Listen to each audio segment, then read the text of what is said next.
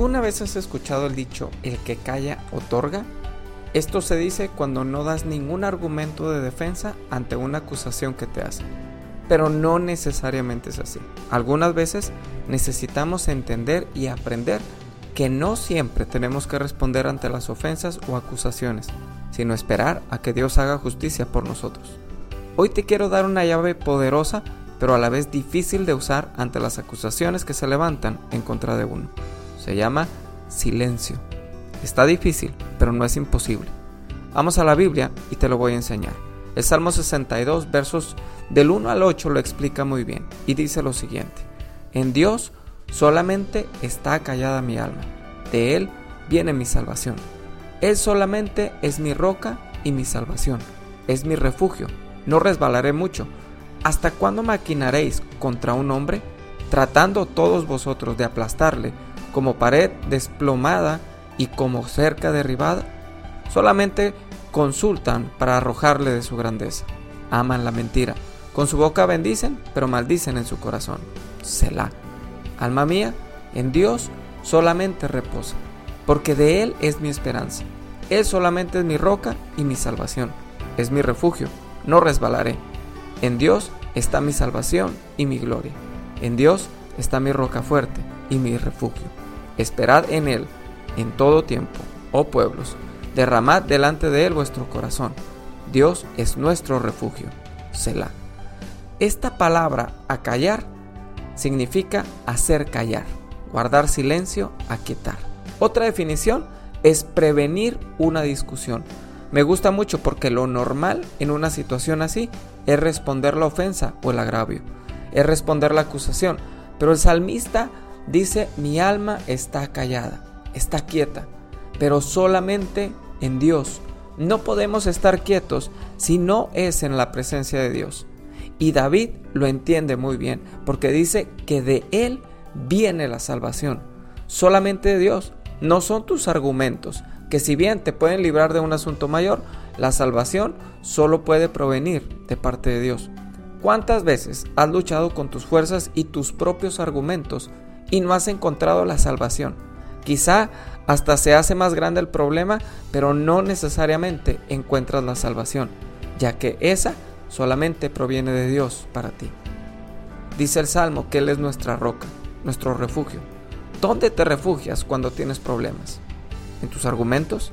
¿En tus propias palabras? ¿En tu conocimiento?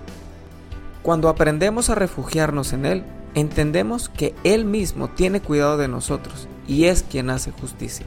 Los adversarios se levantan, muchos con argumentos, y debemos de entender que no son las personas, estamos en una batalla espiritual.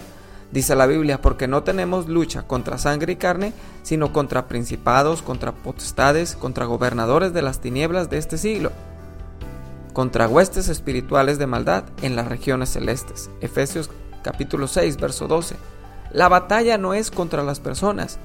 Ese es un error común muchas veces. Y ahí es donde debemos de cambiar la oración.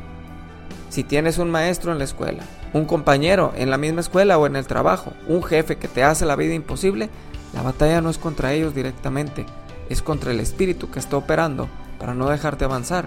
Y si lo entiendes de esta manera, te vas a evitar muchos problemas. Termina esta parte del Salmo diciendo que Él es nuestro refugio. Cuatro veces lo repite en estos ocho versículos. Cuatro veces vamos a encontrar esto. Si lo repite tantas veces es porque es muy importante. ¿Qué es un refugio en la Biblia? Sencillo, un lugar donde uno puede sentirse seguro y protegido. Así es nuestra vida en Dios. Cuando estamos en Él, estamos seguros y protegidos.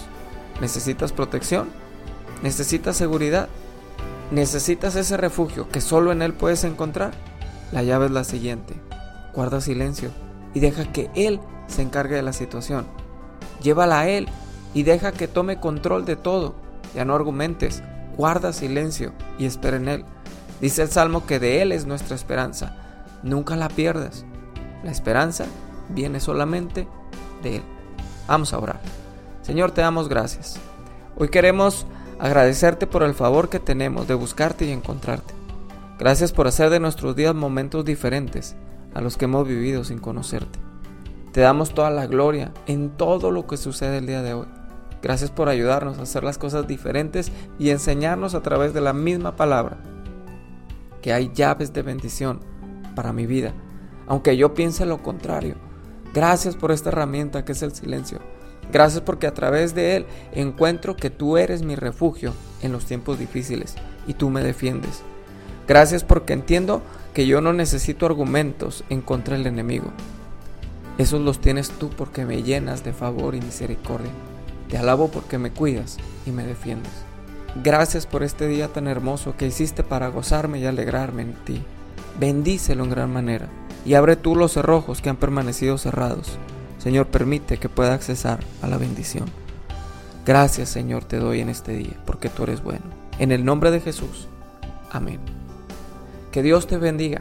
Si este audio ha sido de bendición para ti, compártelo. Yo soy el pastor Carlos López. Nos escuchamos mañana.